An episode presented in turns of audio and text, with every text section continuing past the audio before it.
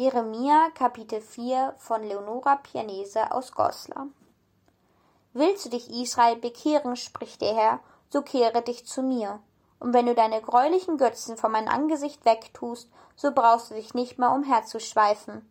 Und wenn du ohne Heuchelei recht und heilig schwörst, so wahr der Herr lebt, dann werden Völker sich Segen wünschen durch ihn und sich seiner rühmen. Denn so spricht der Herr zu denen Juda und zu Jerusalem pflüget ein neues und sehet nicht unter die Dornen. Beschneidet euch für den Herrn und tut weg die Vorhaut eures Herzens, ihr Männer von Juda und ihr Leute von Jerusalem, auf dass nicht um euer Bosheit willen mein Grimme ausfahre wie Feuer und brenne, so dass niemand löschen kann. Verkündet in Juda und schreit laut in Jerusalem und sprecht, blast die Posaune im Lande, ruft mit voller Stimme und sprecht, sammelt euch und lasst uns in die festen Städte ziehen. Richtet in Zion ein Zeichen auf, flieht und säumet nicht, denn ich bringe von Norden Unheil herzu und großen Jammer. Es steigt herauf der Löwe aus seinem Dickicht, und der Verderber der Völker hat sich aufgemacht und ist ausgezogen von seiner Stätte, dein Land zu verwüsten, deine Städte zu verbrennen, so dass niemand darin wohnt. Darum zieht den Sack an, klagt und heult, denn der grimmige Zorn des Herrn will sich nicht von uns wenden. Zu der Zeit, spricht der Herr, wird dem König und den Fürsten der Mut entfallen, die Priester werden bestürzt und die Propheten erschrocken sein.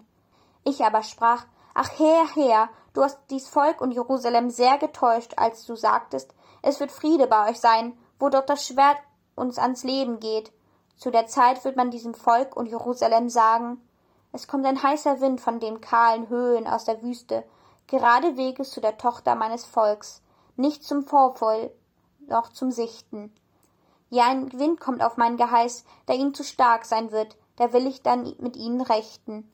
Siehe, er fährt da wie Wolken, und seine Wagen sind wie ein Sturmwind, seine Rosse sind schneller als Adler. Weh uns, wir sind verloren.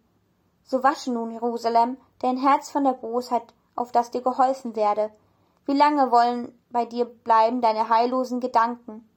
Horch, Kunde kommt von dann her und eine böse Botschaft von Gebirge Ephraim sagt an den Völkern, verkündet in Jerusalem, Belagerer kommen aus fernen Landen und erheben Kriegsgeschrei gegen die Städte Judas.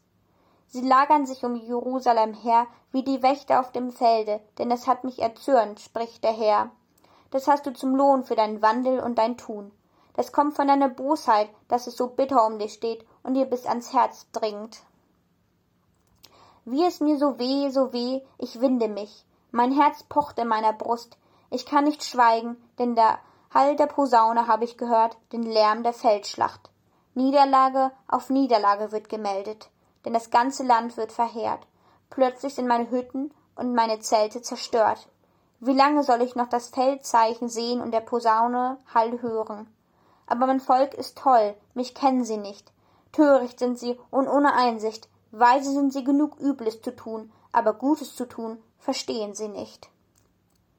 Ich sah das Land und siehe, es war wüst und leer, sah zum Himmel und es war finster. Ich sah die Berge an und siehe, sie bebten und alle Hügel wankten. Ich sah und siehe, da war kein Mensch und alle Vögel unter den Himmel waren weggeflogen. Ich sah und siehe, das Fruchtland war eine Wüste und alle seine Städte waren zerstört vor dem Herrn und vor seinem grimmigen Zorn. Denn so spricht der Herr, das ganze Land soll wüst werden, aber ich will mit ihm doch nicht ganz ein Ende machen. Darum wird das Land betrübt und der Himmel droben traurig sein. Denn ich hab's geredet, ich hab's beschlossen, und es soll mich nicht gereuen, ich will auch nicht davon ablassen. Alle Städte fliehen vor dem Geschrei der Reiter und Schützen. Sie sind in den dichten Wäldern gelaufen und in den Felsen gestiegen. Alle Städte stehen verlassen, so dass niemand darin wohnt. Was willst du dann tun, du Überwältige? Wenn du dich schon mit Purpur kleiden und mit goldenen Kleinoden schmücken und dein Angesicht schminken würdest, so schmückst du dich doch vergeblich. Deine Freier verschmähen dich, sie trachten dir nach dem Leben. Denn ich höre ein Geschrei wie von einer Gebärenden, Angstrufe wie von einer, die in den ersten Kindsnöten ist, ein Geschrei der Tochter Zion, die da keucht und die Hände ausbreitet. Ach weh mir, ich muss vergehen von den Würgern.